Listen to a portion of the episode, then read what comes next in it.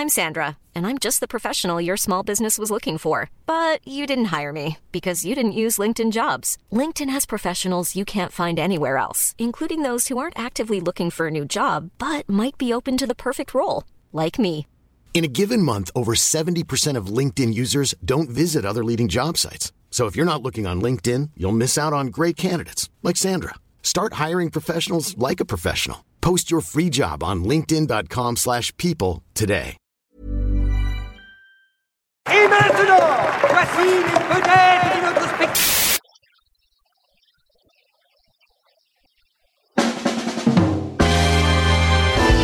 La Palme d'Or revient au metteur en scène de Triangle. C'est non. Qui viennent me voir, c'est une merde, c'est une merde, Noé. Je vous parle de solidarité avec les étudiants et vous me parlez travelling et gros plans. Je ne n'écrirai rien sur ce film, c'est une merde.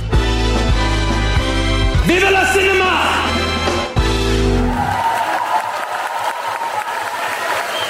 Bonjour, bonsoir à toutes et à tous. Cannes 2023. Euh, premier jour de captivité, je tiens à dire publiquement que je suis retenu ici contre mon gré. Pendant que vous allez euh, tous les autres voir des films, moi je prépare à manger, j'écris l'émission. Euh, de temps en temps, je vais faire des courses avec un bracelet électronique et je me fais engueuler quand même. Et le seul livre qui a été laissé à ma disposition par Simon est Fugue américaine de Bruno Le Maire.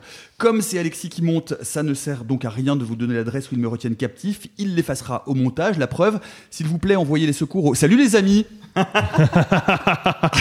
Bonsoir. C'est très drôle que tu l'aies fait en direct. J'invente la magie, mais c'est très très drôle. C'était presque Mission Impossible. Euh, Comment ça va ce début de Cannes? Euh, fatigant déjà, mais, euh, mais on est là. Ah, moi je suis en forme, mais par contre, euh, le, film, le, le film d'ouverture. euh, Aïe. Alors, mais les films d'ouverture, car vrai, aujourd'hui nous n'allons pas vous parler d'un, mais de deux euh, ouvertures, et on commence eh bien euh, par celle de la compétition officielle, Jeanne Dubarry euh, de Maïwen avec notamment Johnny Depp, ou l'histoire d'une très jeune courtisane qui va utiliser de ses charmes pour conquérir le cœur et le slip du roi Louis XV envers et contre l'ordre moral établi. T'es en train de découvrir le côté sombre du roi.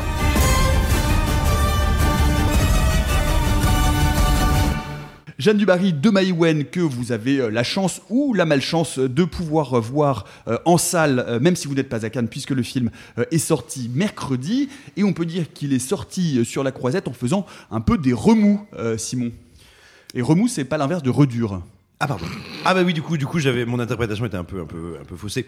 Euh, oui bah écoute c'est euh, c'est un peu secret d'histoire par Stéphane Brel. C'est-à-dire qu'on est on est face à un film qui euh, ne sait pas bien comment il se positionne. On, on sait on a entendu dire après c'est dur de mesurer à quel point mais que son tournage que sa production aurait été chaotique. En tout cas quand on le voit ça paraît évident tant de la tant la narration est à la fois décousue approximative et tant également même les principes d'écriture, on y reviendra peut-être, euh, sont complètement déficients. Tantôt le film est extrêmement maniéré, à d'autres moments faussement naturel, sinon naturaliste. Tout ça pour servir un propos sur lequel on va revenir en long, en large et en travers, mais qui est, euh, qu'on soit ou pas d'accord avec ce que le film veut nous raconter, qui est asséné avec un mélange de, de, de, de candeur qui, qui frise l'idiotie, hein, faut bien le dire. Le film est idiot, souvent.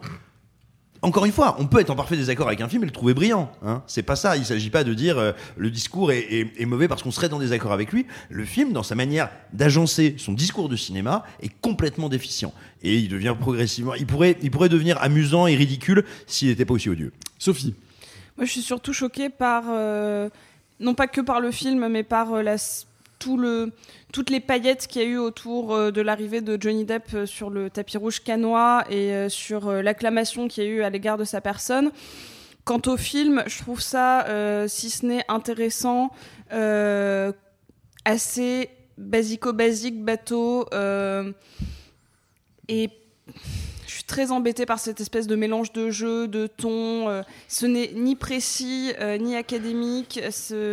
Pour moi, c'est un complet raté. euh, vraiment, j'ai pas grand chose à dire. De base, même, euh, pour être complètement honnête, je voulais pas voir le film. Et finalement, je me suis dit, ok, je vais me, entre guillemets, euh, me forcer un peu à, me confronter à cet objet filmique que je n'ai pas envie de voir. Donc, c'est vrai, pour, euh, par pure honnêteté intellectuelle, je n'y suis pas allée avec un a priori positif, parce que je n'avais pas envie de le voir. Je voulais vraiment purement et simplement le boycotter. Seulement, je trouve que c'est encore plus intéressant de voir à quel point le film est juste médiocre. On est, on est plusieurs à s'être posé euh, la, question, euh, rapport à, quelque chose sur lequel on pourra revenir d'ailleurs, mais effectivement, euh, la réhabilitation brutale et soudaine de Johnny Depp qui est euh, pour le moins problématique, si ce n'est insupportable. Mais parlons du film, avant de parler du phénomène. Le film en costume, Alexis, c'est un passage classique d'un parcours de réalisation. C'est un code, c'est un genre très codifié. Est-ce que ça marche? Est-ce que Maïwen sait s'emparer euh, de ce genre de cinéma-là? Ou est-ce que ça tombe à côté de la plaque? Non, parce que je pense qu'il y, a- un problème de, il y a un fondamental problème d'intention et de mise en scène. On le sait parce qu'elle en a souvent parlé dans des interviews précédentes au sujet de ses films précédents. Mai Wen, elle a un style de réalisation et ça on peut pas lui enlever, qui à défaut d'être réellement unique parce qu'il y en a d'autres, notamment Maurice Piala, qui l'ont employé avant, mais c'est un style qui est très radical et qui est surtout peu employé. Tu nous rappelles en quoi ça consiste? Bah, en gros, il y a plusieurs caméras sur le plateau. C'est un truc que Keshish fait aussi hein, euh, assez souvent. Il y a plusieurs caméras sur le plateau qui sont toutes synchronisées les unes avec les autres. On lance les recs, donc les enregistrements en même temps. Et Mai Wen, sur le plateau, ne dit pas nécessairement, elle le dit parfois, mais elle ne le dit pas nécessairement à ses acteurs que ça tourne. Voilà. Donc elle lance une espèce de, machine euh, d'improvisation et de, on va dire, de- de recherche, de sensoriel, de recherche de d'inattendu, de captation en fait. Et en fonction de ce que les caméras ont capté chacune avec leur angle de vue sur le tournage, au montage, elle crée un film.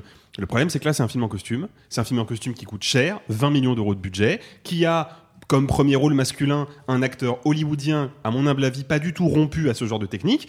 Et Mai Wen l'a dit elle-même, hein, euh, j'invente rien, elle n'a pas pu appliquer ce procédé pendant la fabrication de ce film. Résultat, eh ben, le cinéma de Mai Wen, quoi qu'on en pense, est absent de ce film-là. Ce qui en fait juste une espèce de suite de tableaux poussiéreux, académiques, parfois faussement provoques, mais la plupart du temps d'une platitude assez euh, sidérante.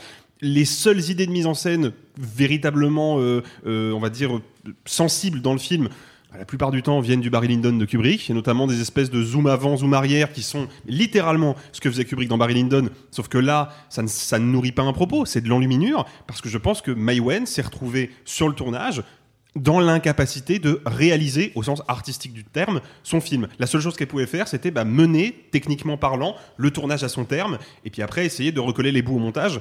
Et le montage du film, pareil, il est chaotique. Il y a des bouts de séquences qui popent de nulle part et qui sont interrompus au bout de deux secondes sans avoir rien La raconté. leçon de violon. La leçon de violon, exemplairement, il y, a, il y a un moment, littéralement, trois secondes de plan sur une leçon de violon, une note est jouée, cut, on passe à autre chose. On peut parler d'une d'une scène, en parlant de mise en scène, et puis on reviendra sur l'histoire après, euh, qui aurait pu donner lieu à quelque chose de passionnant derrière un, un miroir sans teint, et qui Oui. est filmé, enfin qui ne raconte rien, qui, qui ne fait que, enfin qui nous montre euh, Johnny Depp en train de, de, de, loucher, de faire des grimaces euh, de connivence, mais il n'y a aucune idée de mise en scène, ça n'est pas du tout exploité, c'est d'un ennui, c'est d'un manque d'imagination, Ouais, de créativité. Mais parce que, parce que je, pense, je pense vraiment qu'arrivé au montage, elle a regardé son truc et s'est dit en fait, je n'ai rien de plus qu'un champ contre champ basique dans lequel il n'y a rien d'incarné. Je ne peux rien faire avec ça. Donc elle a juste aligné les plans de manière automatique et puis on est passé à la scène suivante. Il y a des- quand même des comédiens prestigieux et des comédiennes prestigieuses dans ce film, notamment, je pense à eux parce que c'est le plus évident, Noémie Lvovsky et Pascal Grégory qui ont purement et simplement été amputés du film. C'est-à-dire que Noémie Lvovsky, elle met quand même plus d'une heure à, déba- à débarquer alors qu'elle a un rôle qui narrativement devrait être euh, assez important.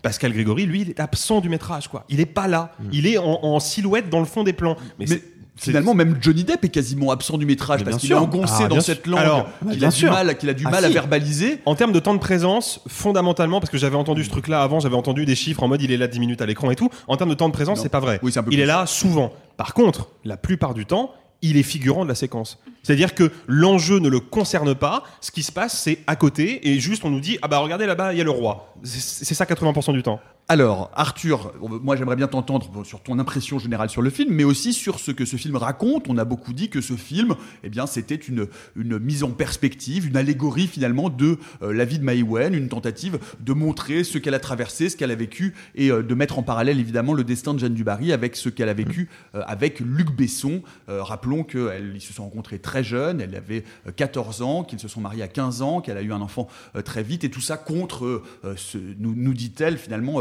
le- le- le- la morale ou, ou le sens commun qui, qui, la, qui la pointait comme étant une petite traînée, ce qu'elle montre en, en interprétant d'ailleurs à plus de 40 ans Jeanne Dubarry qui va en avoir une vingtaine, par Mhm. ailleurs. Soit dit en passant. Non mais en fait, non mais c'est intéressant ce que tu dis parce que le film, euh, voilà, beaucoup d'arguments, euh, beaucoup de gens qui vont défendre le film parce qu'il y a Johnny Depp, mais qui n'ont pas vu, le- de la part de gens qui n'ont pas vu le film, vont le défendre en disant c'est basé sur une histoire vraie. Arrêtez de vouloir contredire la vérité. Oui, mais de plusieurs choses. Déjà, premièrement, on choisit l'histoire qu'on veut raconter. Quand Maïwen choisit cette histoire-là, elle sait très bien ce qu'elle veut raconter. Effectivement, tu l'as dit, euh, Maïwen à l'époque, euh, enfin le Jeanne Dubarry, quand elle est au départ euh, de la basse société entre guillemets, elle est aidée par un duc qui a une cinquantaine d'années, euh, qui va l'aider, qui va la soutenir et qui, on comprend, est vraiment sous le charme de cet enfant qui a 12, 13 ans max. Évidemment, ça rappelle Luc Besson. Mais au-delà de ça, il y a plein d'aspects dans le film qui rappellent la réalité pour Maïwen, mais aussi par rapport à la position qu'a Johnny Depp actuellement sur Hollywood. Il faut bien comprendre que quand on parle de réalité historique, Maïwen a réécrit la vérité sur, à plusieurs moments. Par exemple, je vais pas essayer, je vais essayer de pas trop spoiler, mais par exemple, c'est quelque chose qui moi m'a vraiment frappé dans le film. Je sais pas ce que vous en pensez, mais et c'est ah, pas la première fois qu'on le voit chez Maïwen. Le personnage du Jeanne Dubarry n'est aidé que par les hommes et toutes les femmes sont un obstacle à son parcours et sont un frein, voire des ennemis.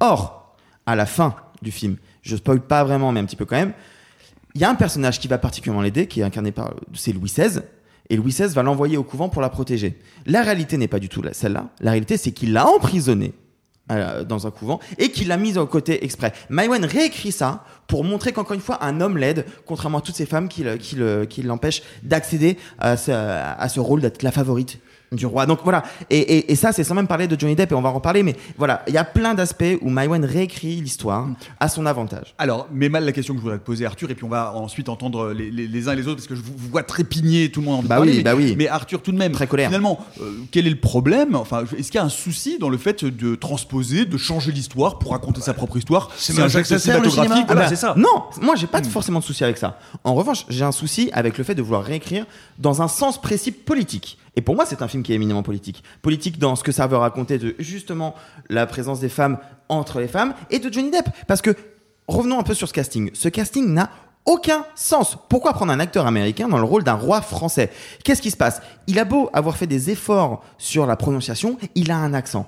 Ça s'entend. Et ça, c'est particulier. Donc, vu que ça s'entend, qu'est-ce qu'on fait? Eh ben, on lui sucre la plupart de ses lignes de dialogue. Donc, même s'il est plus présent à l'écran que ce qu'on a pu dire, c'est ce que vous avez dit, il a pff, 20 lignes, grand max. Il ne parle pas. Il n'est pas présent. Il est figurant, comme l'a dit Alexis. Des Et, oui. et ça n'a aucun sens narratif. Est-ce que ce serait un choix politique, dites donc, Bah, par hasard évidemment. Alors, bien sûr, mais il faut justement continuer un peu ce que tu dis, c'est-à-dire que ce- c'est un choix qui aurait pu être extrêmement intéressant parce que finalement dire, tiens, au milieu de cette cour française, parce qu'on n'est pas seulement dans un film historique, on est dans un film de cour, et utiliser la figure de la cour pour incarner le cinéma français, c'est pas si bête que ça sur le papier. En plus de ça, se dire, attendez, pour bien montrer qui est le roi du cinéma français et de la cour, on va prendre, parce que c'est l'être suprême, l'acteur hollywoodien. Mais on pourrait jouer le fait qu'il ait un accent. Ça pourrait être un roi complètement étrange. Enfin, je veux dire, ça pourrait ne pas être réaliste. Mais non, du coup, comme ça marche pas, on le cache, on le maquille et on le tait. C'est ça, l'incompétence du film.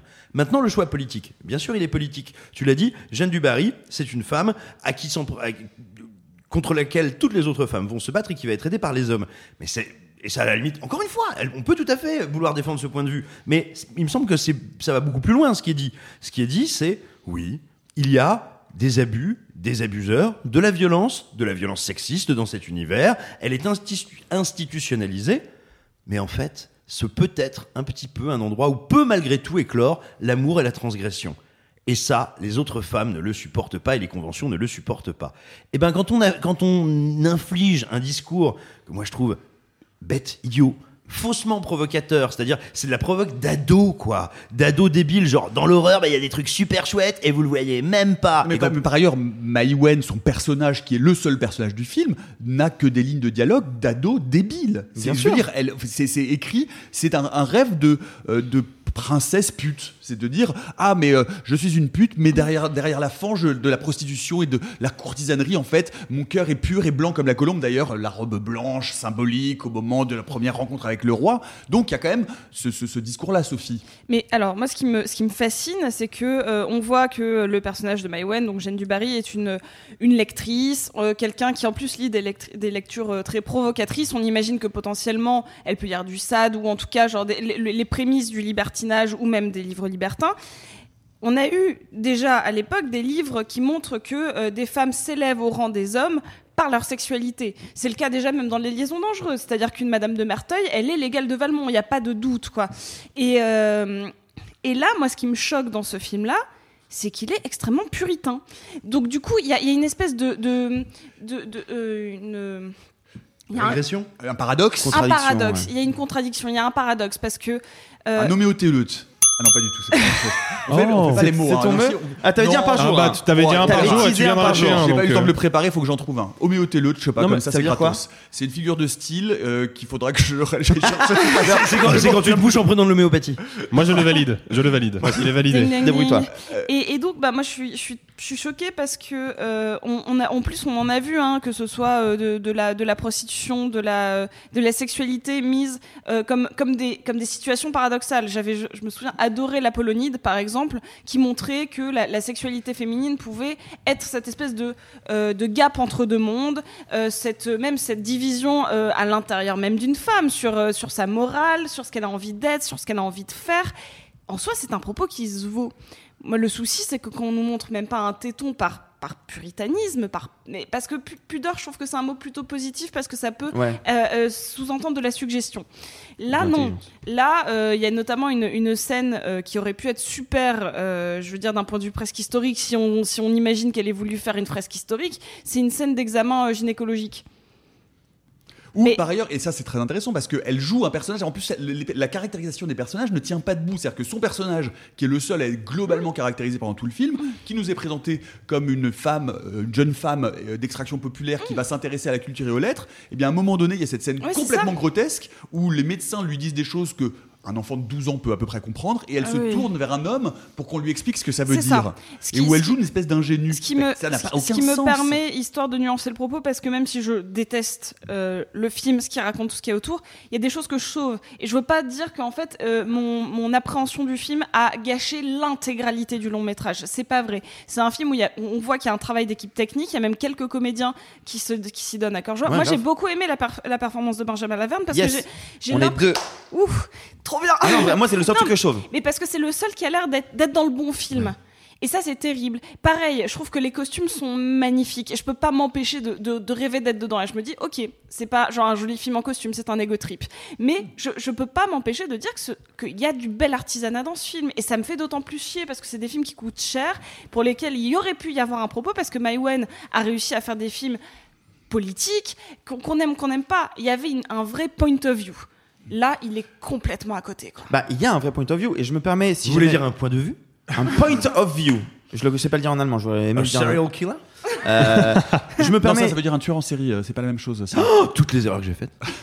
Si jamais vous ne voulez pas être spoilé, faites des petits plus 15 parce que je me prête à dévoiler la fin du film et parce que pour moi, c'est la partie la plus politique du film et c'est la plus dégueulasse de toutes. Que- attention, on va faire attention, spoiler. Oui, parce que je me suis, j'ai pris des insultes sur internet parce que j'ai spoilé dans ma critique sur Comini. Euh, il y a pour moi le plus gros parti pris politique sur la fin du film qui est Désolé, et la mort du roi. Attention, spoiler La mort du roi. Parce que oui, bah c'est historique Quoi en fait. Louis XV Jeanne est du Barry- mort Jeanne du Barry a survécu à Louis XV. Ce qu'il se passe, c'est que donc on a le roi qui chope la variole. Alors on comprend parce qu'on sait qu'il y a des examens, mais grosso modo, il ne fréquente personne, donc il le chope comment? Bah en couchant avec une prostituée. Et donc le roi meurt à cause d'une femme, et on a tout le monde qui va pleurer la mort du roi, la mort de Johnny Depp, tué par une femme. Et c'est horrible. Je trouve ça horrible. Dans le contexte actuel, où, je suis désolé, on va peut-être devoir faire un petit rappel juridique, contrairement à ce qu'on voit beaucoup sur Internet. Non, Johnny Depp n'a pas été innocenté. Il a perdu un premier procès en diffamation contre The Sun, qui a estimé, le jury a estimé que 12 des 14 euh, incidents violents évoqués par sa compagne étaient substantiellement vrais et la grande majorité des agressions présumées ont été prouvées. Et le deuxième procès Et a quand été on, parle, compliqué. on, peut dire que quand on parle d'agression, il lui a notamment cassé un verre sur la tête, il lui a, il lui a Ouais. envoyé un décantoir à vin en verre en travers de la gueule, il lui a Voilà. ouvert le nez, il lui a ouvert ouais. la lèvre, Et- il l'a attrapé par le cou, il l'a étranglé. C'est- c'est- c'est- voilà, Voilà, enfin, je veux sauf dire, on parle de ça. hein, on parle de ce type de pratique. Étrangement, tout De le monde violence. parle, tout le monde ne parle que du de deuxième procès qu'il y a eu entre Amber Heard et lui, et personne ne parle du premier. Le deuxième, n'oublions pas que même si Amber Heard a été condamné pour propos diffamatoires, lui aussi. Lui aussi. Donc bref, c'est un choix qui est politique parce que elle, elle dit voilà, une femme a tué Johnny Depp, une femme a tué le roi, et c'est à cause de elle et ça et que le roi meurt. Et moi, je trouve ça, je trouve ça mais mais gerbant. Fin euh, de attention spoiler. Euh, non, ce qui est intéressant aussi parce que euh, dans la petite musique que l'on entend autour de ce film et on va prendre un peu de large pour parler du contexte dans lequel il se situe, euh, il y aurait cette idée selon laquelle bon, finalement euh, il faut arrêter de tout politiser quand même. hein. On peut faire un film où on raconte, moi je raconterai mon histoire, mais non, un non, n'importe quelle œuvre d'art est inscrite dans son temps. bien Elle sûr. s'inscrit dans un contexte socio, politique, économique et parle d'une manière ou d'une autre de son temps. Ça ne veut Oui, pas dire que toute œuvre est politique foncièrement, mais ça veut dire qu'elle est dans un contexte politique, Alexis. Non mais en fait, il y a, il y a quelque chose qu'il faut bien comprendre. Le Festival de Cannes, son premier objectif, euh, c'est de mettre en avant le cinéma en tant qu'art. Si euh, une jeune femme vietnamienne ou un jeune homme vietnamien s'insurgeait, euh, venait en tout cas me dire je déteste Voyage au bout de l'enfer parce que c'est un film raciste, je ne pourrais pas vraiment la contredire. Parce que de fait, le film est problématique sur ces, sur ces aspects-là. Pourquoi je cite cet exemple? Parce que Voyage au bout de l'enfer est un grand film le film de Mai Wen aurait pu être un grand film. On aurait pu sortir de la salle en se disant Ok, c'est très problématique, c'est puant à bien des égards, mais le festival l'a sélectionné parce que le film est très réussi, parce qu'il est très intéressant artistiquement, et en plus, ils l'ont mis en ouverture hors compétition, donc on sait que de toute façon, il n'aura pas de prix, la compétition va prendre sa place euh, gentiment. Non, mais le film est mauvais. Très mauvais. Et je dis pas ça d'un point de vue strictement euh, personnel, c'est pas juste mon appréciation de critique. D'un point de vue technique, il est ostensiblement raté à quasiment tous les points de vue. Donc, si ce film-là est sélectionné en ouverture, il est plus raisonnable de supposer, j'en reste aux suppositions parce que je veux pas euh, juger qui que ce soit, c'est pas mon pouvoir, mais il est raisonnable de supposer que la présence de ce film et donc de Mai Wen, de ses idées politiques et de Johnny Depp, la personne Johnny Depp, pas l'artiste, si tant est que ça puisse être séparé, que, ce que je ne crois pas, soit sur le tapis rouge, c'est parce que le Festival de Cannes fait un geste politique. Ça ne peut pas être autre chose, en tout cas de mon point de vue. I'm Sandra, and I'm just the professional your small business was looking for. But you didn't hire me because you didn't use LinkedIn jobs. LinkedIn has professionals you can't find anywhere else, including those who aren't actively looking for a new job but might be open to the perfect role, like me. In a given month, over 70% of LinkedIn users don't visit other leading job sites. So if you're not looking on LinkedIn, you'll miss out on great candidates like Sandra. Start hiring professionals like a professional. Post your free job on linkedin.com/people slash people today. When you make decisions for your company, you look for the no-brainers. And if you have a lot of mailing to do, stamps.com is the ultimate no-brainer. It streamlines your processes to make your business more efficient, which makes you less busy. Mail checks, invoices, legal documents, and everything you need to keep your business running with stamps.com. Seamlessly connect with every major marketplace and shopping cart. Schedule package pickups and see your cheapest and fastest shipping options from different carriers. With rates up to 89% off USPS and UPS rates. And with the Stamps.com mobile app, you can take care of mailing and shipping wherever you are. Make the same no-brainer decision as over 1 million other businesses with Stamps.com. Sign up with Code PROGRAM for a four-week trial, plus free postage and a free digital scale. No long-term commitments or contracts. That's Stamps.com. Code PROGRAM. C'est le débat qu'on a eu qui nous a agité une bonne partie de la soirée hier parce qu'on était tous, euh, on veut le dire, relativement Toute en colère nuit. toute la nuit. Euh, moi, le premier, euh, voilà, que ce film soit là, qu'il existe, qu'il soit mauvais, c'est une chose. Qu'il soit sélectionné en connaissance de cause dans le contexte euh, socioculturel que l'on sait euh, vis-à-vis euh, des violences faites aux femmes et de la personnalité de Johnny Depp en l'occurrence et de ce de quoi il a été reconnu coupable, c'est effectivement, comme l'a dit Alexis, un choix politique et un choix peut-être le plus problématique, c'est de l'exposer et d'accepter les conséquences finalement de cet acte. C'est un choix politique, c'est aussi un pari nauséabond. Parce que, très concrètement, oui, tu l'as dit, euh, Alexis Kahn veut mettre en avant le cinéma en tant qu'art. Mais pas seulement. Kahn veut être l'avant-garde. Kahn veut dire, voilà ce qu'il se passe, voilà ce qui est important dans le monde du cinéma. Donc, ce film, qui veut battre en brèche absolument, en gros, tout, tout ce qui se passe dans le corps social depuis MeToo, ce film-là, c'est ça qui est important, et c'est ça qui doit ouvrir cette édition, qui doit donc en donner le là. Alors, je pense pas qu'on puisse. euh, il faut attention. Je pense pas moi pour ma part que le festival se soit, pense ça sincèrement. Que les gens qui organisent le festival se disent ah, ah, ah, allons-y. Je pense qu'ils font le pari du scandale et qu'ils sont prêts à jouer ce pari-là de l'écume média- médiatique merdeuse sur ce thème-là. Ce que je trouve irresponsable. euh, éthiquement très discutable. Et encore une fois, que les gens qui nous écoutent ne s'y trompent pas, on ne dit pas que ce film ne devrait pas exister. Il a absolument le droit d'exister. Il a absolument le droit d'être financé. Il a absolument le droit de rencontrer le public. Et s'il marche, tant mieux pour ceux qui l'ont fait, et tant mieux pour, ceux qui le regardent. Mais en revanche, quand on prétend prendre la température du cinéma mondial et quand on sait la quantité, les milliers de films qui sont proposés à Cannes, qui se battent pour exister et pour peut-être être sélectionnés à Cannes, dire que c'est là, c'est là qu'on donne le là et c'est avec ça qu'on s'ouvre, eh ben c'est très décevant. Euh, j'ai du coup regardé un petit peu les précédents films qui ont fait l'ouverture du Festival de Cannes et j'ai l'impression qu'on oscille tout le temps entre euh, le, film qui donne une petite vague de, fraîcheur, c'est-à-dire on, va prendre un, film sympathique qu'on aime, on n'aime pas, mais par exemple l'année dernière c'était coupé, c'est-à-dire euh, bah, bah, le cinéma c'est aussi euh, genre la réunion, le fun du cinéma qui parle de cinéma. Encore une fois, peu importe ce qu'on pense du film, je le comprenais ce choix. Euh, je comprends aussi quand on prend Annette, euh, qui est un film euh, très politique, qui est un film de grand spectacle, qui est vraiment une espèce d'union de ce que le cinéma peut proposer. Encore une fois, qu'on aime, qu'on n'aime pas, c'est pas la vie. Et même si on remonte avant, parce que je vais prendre le, sujet qui pique. euh, Il n'y a pas si longtemps que ça, il y a un Woody Allen qui a fait l'ouverture. Il y a Café Society. Qu'on déteste ou pas Woody Allen, moi je comprends que Café, euh, que Café Society y aille parce que pour le coup c'est un excellent film qui a mis globalement la critique d'accord parce que pour le coup c'est du bel artisanat de cinéma. Là, j'ai beau genre tout triturer, regarder tous les films, celui-là je ne comprends pas où il s'inscrit à part pour faire un gros fuck et pour dire qu'on se, on se fout bien euh, de l'état de la société. l'état de la société. Et, de- et des- et des problématiques euh, qui traversent depuis longtemps, pas seulement le corps social, mais euh, nos civilisations occidentales et qui sont en train de bouleverser euh, des, des- des- des- des siècles d'oppression. Et pour dire, ah bah non, nous on, nous on est à côté de ça. Et l'image que ça renvoie du cinéma aussi est absolument dégueulasse. Et les dégâts sur le cinéma est dégueulasse. Parce que comment est-ce que vous voulez faire un, un- un festival plus coupé du monde qu'en faisant et qu'en ouvrant le festival avec un film non seulement mauvais, mais qui réhabilite un agresseur euh, et un homme violent et euh, qui a un dans le- discours. dans le procès et en- parce qu'encore une fois toute la question du juridique il y a eu un procès il y a pas longtemps. Et puis en plus il y a eu un, un documentaire sur France Télé La Fabrique du mensonge qui a bien redit au, au public français tout ça.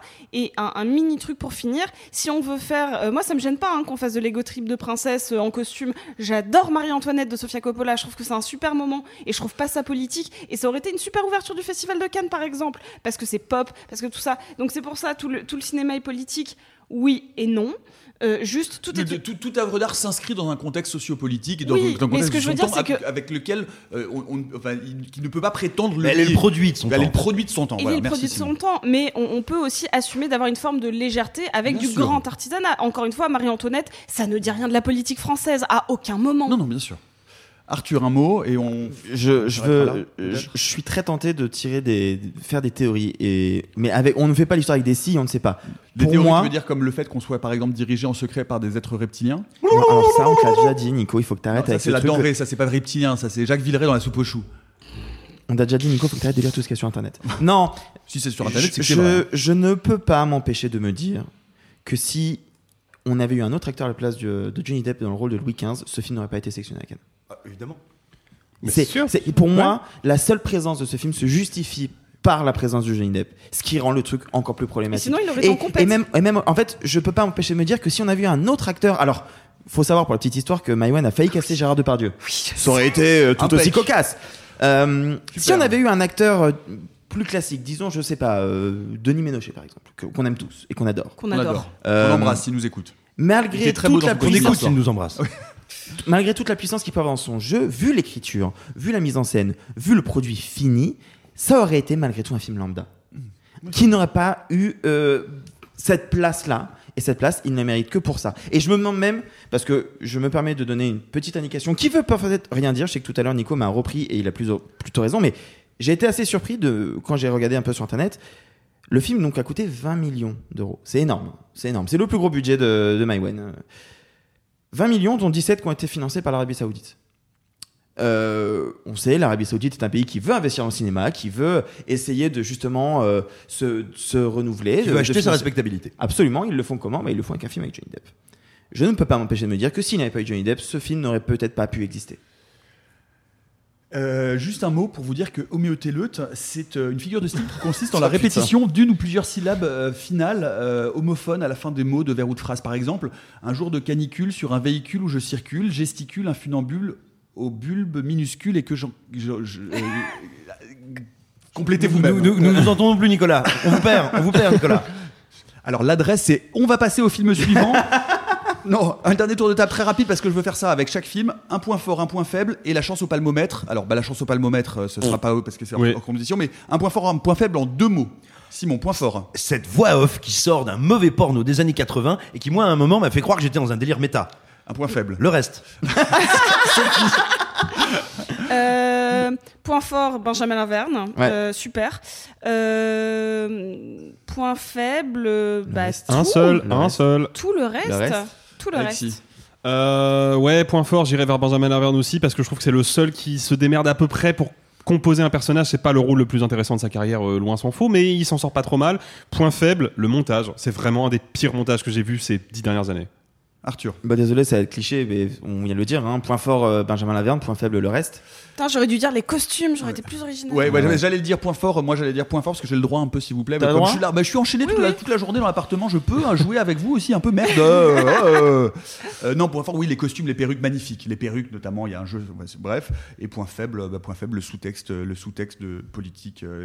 Dégueulasse qui me sort par les trous de nez. Le phénomètre, euh, c'est euh, aussi un petit euh, instrument de mesure que nous allons lancer tout au long de ce festival. Le but est de dire que bah, les films de Cannes sont souvent réputés pour être un peu austères. Ça peut être des bons films, mais bon, c'est un peu austère, c'est-à-dire qu'on rigole pas vraiment, c'est pas très fun.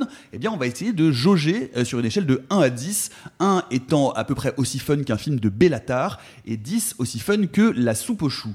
Euh, funomètre de, euh, de, de, de Jeanne Dubarry, euh, Simon 1,80 Non, euh, je veux un nombre, un nombre entier. 2 2 Bah non, je me réserve, attends, c'est le début, on va faire 15 jours, je me réserve un autre. Sophie. un. On a le droit de dire 0. Ah 1. Alexis. Euh, ouais, j'irai sur un parce que du coup, il y a quand même deux trois trucs bien cringe et du coup un peu drôles qui, sur le moment, peuvent être un petit peu divertissants, quoi. Arthur 2.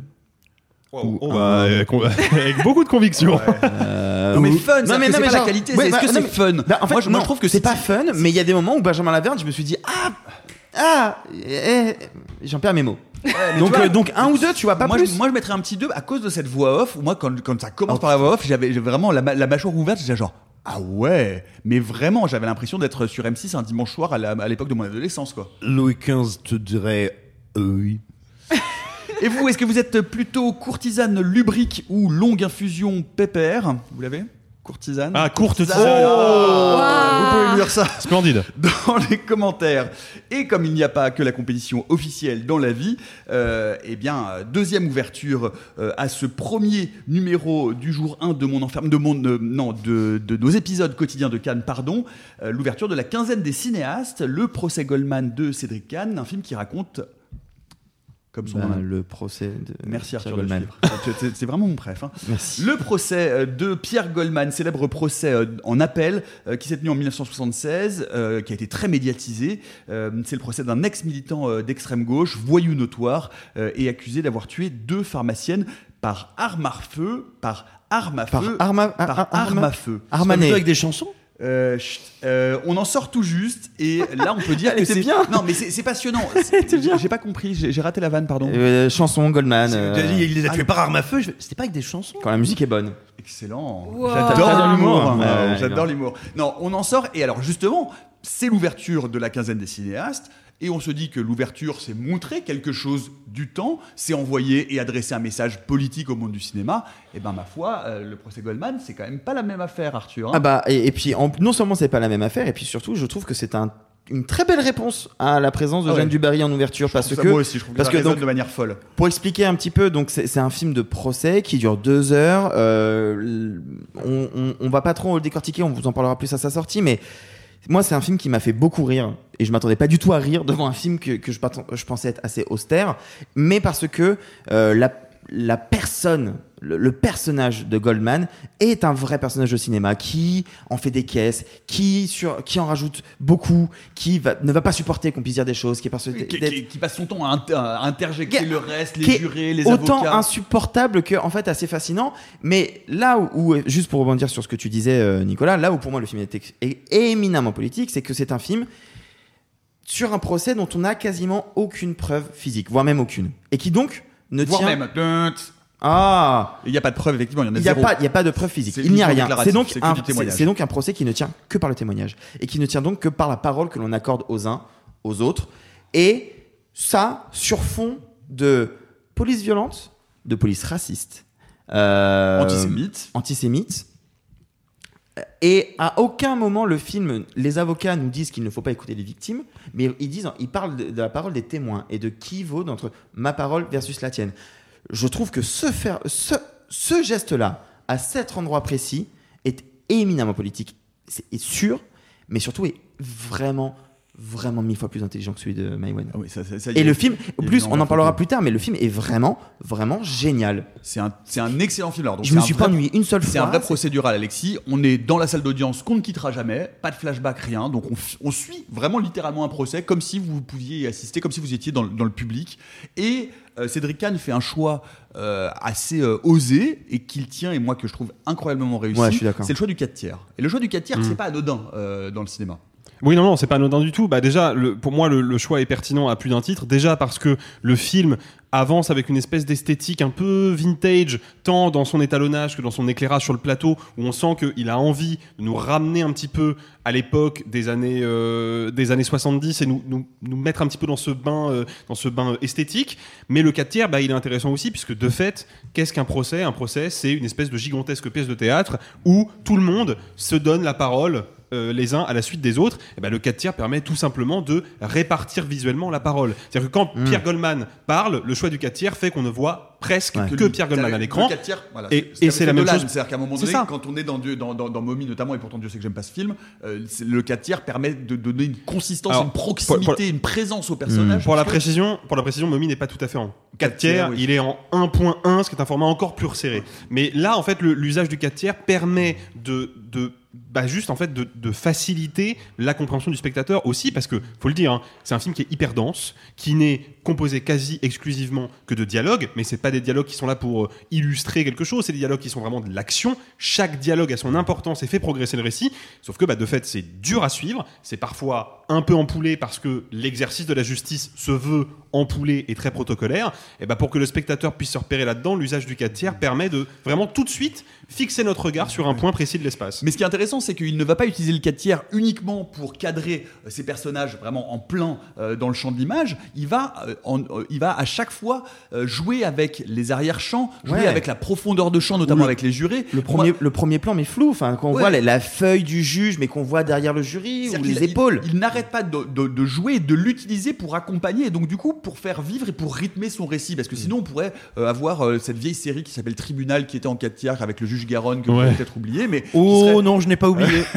Moi non plus malheureusement. Mais ça, la, la mise en scène est passionnante et je pense notamment à la façon dont il fait vivre de manière très subreptice les arrière-plans et notamment quand le quand l'avocat parle à son à, à- à son client qui est indomptable, qui est ingérable, qui n'arrête pas de lui compliquer Qui la ne tâche. supporte pas, hein. Et, Mm. et on voit Kiejman se décomposer, essayer de lui dire, alors que un autre avocat ou un témoin est en train de passer à la barre. Donc il y a vraiment une forme de travail, de composition de ce cas tiers que moi, vraiment sincèrement, j'avais peu ou rarement vu avec cette qualité-là de, de mise en scène. Sophie. Moi, ce qui m'a intéressé, euh, c'est l'écriture. Et en, en faisant une petite recherche, encore une fois, on l'a vu il y a une heure, hein, euh, le titre provisoire, c'était Je suis innocent parce que je suis innocent. et en fait, je trouve C'est ça. très lui.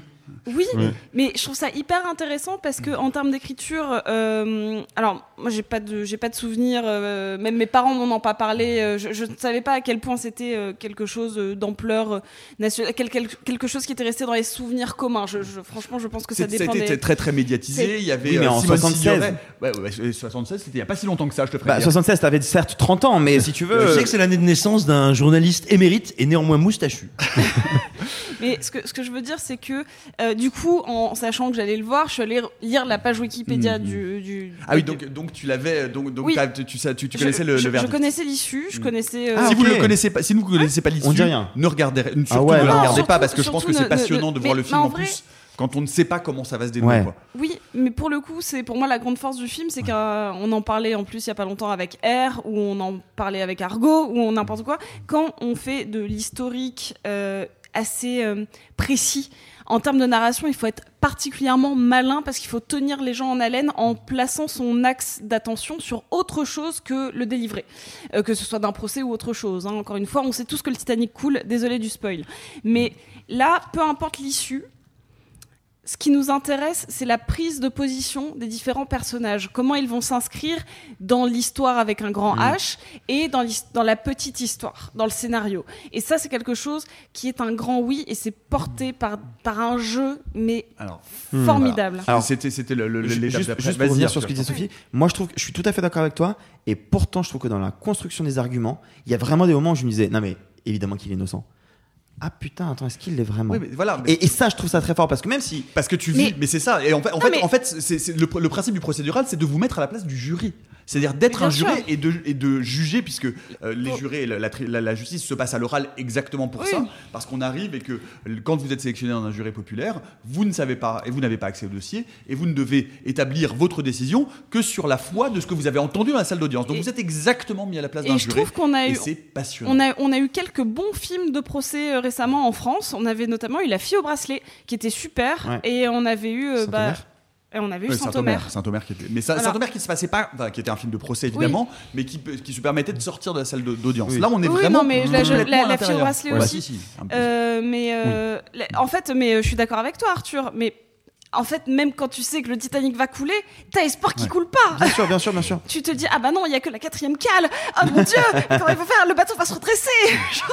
Et moi, ce que je trouve par ailleurs euh, passionnant, outre la mise en scène, alors euh, peut-être on peut dire un mot euh, d'abord du casting et de l'interprétation, qui est là aussi un point incroyablement fort parce que moi, je, moi je pense surtout à Arthur Harari euh, donc euh, qui est acteur euh, scénariste réalisateur qui joue le jeune euh, Kiejman qui va tenter de lutter et de se battre puisque la peine de mort est encore euh, légale en France et que Goldman est potentiellement l'un des derniers condamnés à mort de l'histoire de, de, de la, de, de la justice française, eh ben, moi, ce, ce jeune Kiejman, un télo, et c'est-à-dire que ce que je trouve génial, c'est qu'en fait, on se dit que dans un procédural, finalement, ce qui est intéressant, c'est de voir comment on va aboutir au verdict. Eh bien, moi, ce que je trouve passionnant dans ce que fait Cédric Kahn, c'est qu'à travers ses interprètes, il arrive à donner euh, à ses personnages des arcs narratifs qui sortent un peu du strict cadre de ce que va produire euh, la justice. Et notamment l'arc narratif et l'évolution de Kiejman vis-à-vis euh, de son client et la façon dont il va terminer euh, son plaidoyer en faisant quelque chose qu'il s'était toujours refusé à faire, Mm. et ben je trouve ça passionnant. Ah, vous voulez dire un mot sur... euh, J'ai sur- un tout oui. petit, un petit truc. Je, je sais pas s'il a pu voir le film, mais euh, il il est mort en, le 9 mai 2023. Ouais, George Kijman, ouais. Voilà. Oui, l'avocat Oui, oui. joué par Arthur Harari, il, est- il décédé il y a Il y vraiment a quelques vraiment- jours, quoi. Bah ouais, c'est ça. Euh, Il y, a, il y a- il y a 15 jours, même pas. euh. Non, il y a une semaine à peine. Il y a une- il y a une semaine. Complètement passé à côté. Bah pareil, et euh, je, je- peux pas m'empêcher. Je, je sais que c'est horrible parce que c'est en vrai très triste, mais je peux pas m'empêcher de me demander s'il a vu le film. Parce a- il était fini il y a une semaine, hein, donc. Mais, euh, mais disons ce qu'on peut peut-être oui dire à, à ceux qui nous écoutent, c'est que euh, a été un, un avocat important en France, Oui, oui, un avocat très important, important. et notamment un avocat du cinéma et du droit d'auteur et de la culture en général et des arts. Et donc L'avocat des cahiers du cinéma. voilà, et, et donc il y a, il y Qui a était voilà, pro- proche de Mitterrand. Absolument, bah, il a été, euh, il a été brièvement ministre deux fois, je crois. Oui, oui. Et, euh, et donc voilà, c'est pas, c'est pas n'importe quel avocat aussi. Voilà, vous n'allez pas voir un portrait euh, de jeune avocat. De, ça, ça s'inscrit dans une Ouais. histoire française euh, qu'on aurait tort d'oublier. Et, le- et le- et c'est- ce qui est intéressant, c'est que le film débute. Alors, je, je- je mens un peu en disant que tout se passe dans la salle d'audience, parce que le film débute par cette séquence introductive Ouais, incroyable, ouais. avec un jeune avocat qui vient dans le bureau de Kiejman, et Kiejman a reçu euh, une lettre de Goldman euh, qui lui dit Je ne veux plus que vous me représentiez, vous êtes un avocat des stars, vous me faites chier. Et donc, le jeune avocat lui, lui lit la lettre que euh, Goldman lui écrit pour lui demander de remplacer Kiejman. Et, et c'est très drôle. C'est-à-dire que là aussi, bien sûr. vraiment, franchement, c'est drôle. Et ça, et ça place précisément et ça ancre le récit dans cet enjeu qui est finalement l'enjeu final Hmm. du parcours de Kiejman et comment, le- comment ce procès et ce client si particulier va changer son rapport euh, à, sa pratique, euh, à sa pratique de la plaidoirie, à, son pratique du, à sa pratique du barreau. Moi, je trouve que ce film est vraiment, enfin, sincèrement, je- c'est- je- j'en Ah, je suis, euh, j'en sors époustouflé. Et puis tu parlais d'Arthur Harry et t'as raison parce que c'est l'acteur peut-être le plus identifié sans doute du film et que et qu'il a vraiment une performance qui est folle. Mais en fait, Harry tous les autres acteurs, non, mais, euh, qui joue Goldman, il est incroyable. tous aussi. en fait. Et, et je connaissais pas les trois quarts des gens que je voyais à l'écran Ouais. et je les ai trouvés tous sans une exception formidables.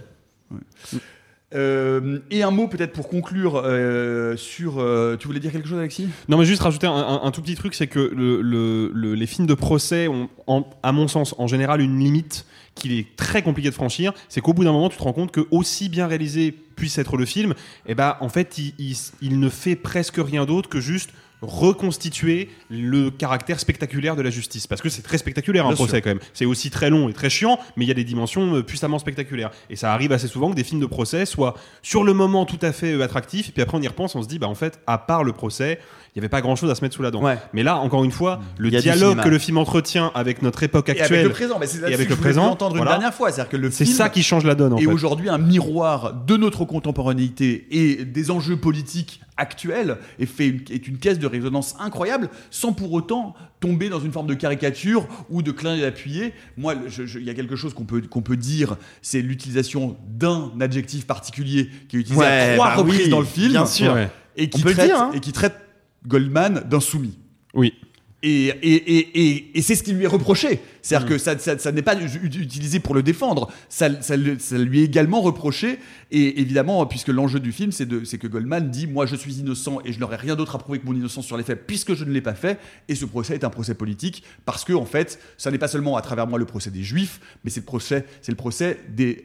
C'est pas des métèques, c'est quoi le mot? C'est. Euh, des, ah, je sais plus. oh, je l'ai perdu. ah de mulâtre De mulâtre, voilà, c'est ça.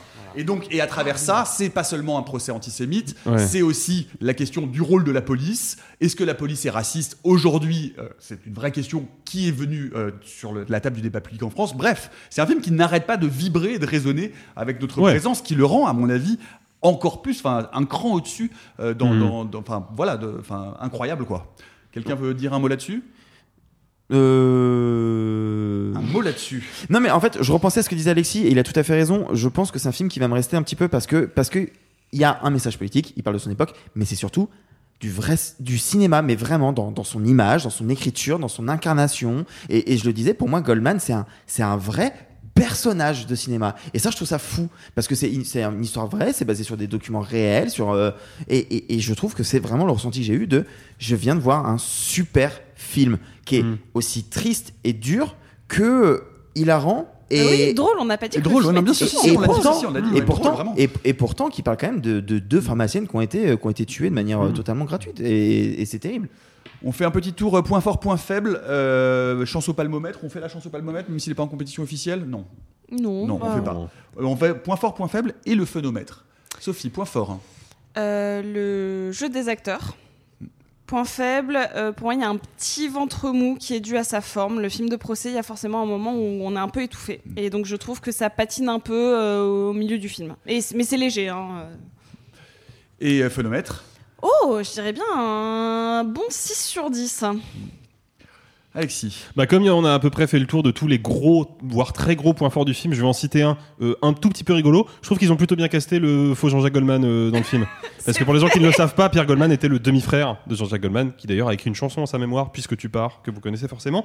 Euh, Est-ce que tu peux nous la chanter? Non. Non, non, non plus. Euh, non, point faible, moi je, je, je trouve Arthur Harari très convaincant dans le film, mais vraiment très convaincant. Je vais pinailler sur un tout petit truc. Je trouve que dès qu'on n'est plus dans le procès, et c'est vraiment deux, trois séquences, donc c'est vraiment du pinaillage, je trouve que là, dans son phrasé, dans son débit de parole, il est parfois un tout petit peu à côté, et dès qu'on est dans, dans l'exercice de la- du procès, alors là je le trouve euh, mais royal. Mais il y a, voilà, il y a juste, c'est c'est le seul petit point sur hein. lequel je m'attarderai. Quoi. Et euh, phénomètre? Un phénomètre, bah, euh, entre le mélange des genres et le rythme du film, moi je dirais un bon 7,5. Arthur. Euh, point fort pour moi, c'est l'écriture. Vraiment l'écriture, c'est-à-dire l'écriture du récit, l'écriture des dialogues, la construction narrative, tout ça. Point faible, euh, peut-être que le début du procès est un petit peu long. Ouais. Peut-être. C'est vraiment parce que je dois en trouver un. Et phénomètre, ouais, euh, 7, 7,5, ouais. Ouais, point fort, moi, moi je pense que vraiment la mise en scène, je, je trouve que la mise en scène est un vrai tour de maître et euh, vraiment, euh, je n'arrêtais pas d'explorer l'image et d'être surpris par les choix et en plus elle se renouvelle pendant les deux heures. Je trouve que c'est vraiment euh, un geste que j'attendais pas de Cédric Kahn, hein, parce que Cédric Kahn, euh, bon, il a fait des très bons films comme Roberto Succo, euh, d'autres plus discutables comme La Prière, mais. euh, Je, vois euh, que- je crois que Simon n'est pas d'accord sur Prière. Ah non, c'est parce que je pensais que t'allais en citer un autre que j'adore. Lequel? Euh, Vas-y.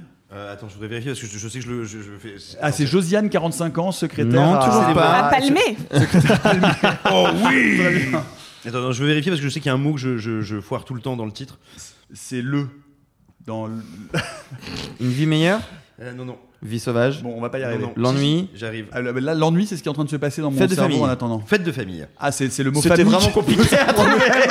non, je sais jamais si c'est fête de famille, histoire Oh, de famille ou. euh, je sais que c'est deux familles. Non, J'ai- mais J'ai j'ai le numéro d'un praticien à te donner si tu veux en Bon parler. courage pour le montage, Alexis. Ouais, bah, ça- je pense que ça va rester tel Bah, quel, ça hein, les gars. hein. J'ai pas que ça à foutre, moi. hein. Allez, euh, non, oui, donc, donc point fort, euh, la mise en scène, encore une fois. Point faible, très sincèrement, je, je- je pourrais être d'accord, mais pour pinailler avec Arthur en disant que il y a un petit. le- il y a- ça met un tout petit peu de temps à partir, c'est un petit peu mou au début, mais c'est aussi parce que j'étais un peu fatigué, donc. euh, limite, point mais peut-être moi aussi, t'as raison. en fait. Funomètre, moi, je- c'est pas un film fun au sens genre waouh, on s'éclate. Mais on est en des même temps. éclats de rire. Mais Attends, ouais, et ouais, on, se ouais, tape- on se tapait la jambe tous les deux. Enfin, Ouais, c'est vrai, c'est vrai qu'on se tapait la Vraiment, jambe. euh, Ouais, puis il y a vraiment il y a un truc de Joe Breaking, c'est à un moment Bah donné, ouais. des trucs de mâchoire et des effets de Il manche tellement pas. Allez, hallucinants ce personnage. Bah allez. C'est vendu. Et vous, est-ce que vous êtes euh, plutôt Pierre ou Jean-Jacques? Ah, oui, bah, oui, ouais, non, mais je là, là, c'était évident. Mais là, c'était ouais. évident. C'était évident. Bah ouais, je pouvais pas, euh, j'ai désolé. Je, Tu peux pas en improviser une autre? euh, Alors que- est-ce que vous êtes êtes plutôt, euh, Goldman ou Famille en or? Ah, bah, oh. Oh, elle est bien. elle est bien, celle-là. Elle est Allez, super. hop, on la elle est garde. super. Allez, voilà les amis, c'est tout pour aujourd'hui. Vous le savez, euh, le cinéma c'est la vie, Cannes c'est la mort. J'essayerai de m'enfuir d'ici demain. Si c'est un échec, on se retrouve à la même heure. Euh, vous pouvez évidemment nous retrouver par ailleurs sur les results dits socials avec euh, un tableau des étoiles quotidien concocté, conco- euh, concocté par ma préf Sophie. Ma préf toujours évidemment Sophie. Mais oui, c'est ma préf. Euh, ah, on a, un- on a, je crois que Bruno Le Maire veut intervenir. Oui, Nicolas Martin. Euh, je suis avec vous pour vous dire que quand même, euh, allez vous faire cuire le fût. Euh, non, tout simplement, tout simplement, je voudrais vous lire. Alors, non pas encore un, un des passages érotiques foireux, parce que faudrait pas devenir monomaniaque. Et Mais puis les remerciements. Non, mais c'est trop facile. J'aimerais vous lire le premier paragraphe, le tout premier de Fugue américaine de Bruno Le Maire, qui pourrait s'intituler Quand ça veut pas, ça veut pas. C'est-à-dire que euh, vous allez voir, c'est quand même extrêmement difficile d'être à la fois aussi précieux, ridicule, et non pas l'inverse, euh, et en même temps de foirer absolument chaque formule, un paragraphe, le premier. Avec quel accent? Ah, non, il va prendre sa voix de narrateur euh, très grave. Ah, la voix- érotique. Fugue américaine ou Horowitz à la Havane? Tel est le titre et son sous-titre trompeur, sous lequel arrivèrent à mon domicile privé de Manhattan, par une matinée ensoleillée quoique brumeuse, de juin 2019, les pages qui suivent, rédigées dans les derniers jours de sa vie par mon oncle Oscar. Il avait alors 94 ans. Joli exploit. Dans la famille Wertheimer, on meurt tôt et par accident, ou très tard. Pas de demi-mesure. Et non, pas de demi-mesure pour Bruno, pas de DME pour BLM.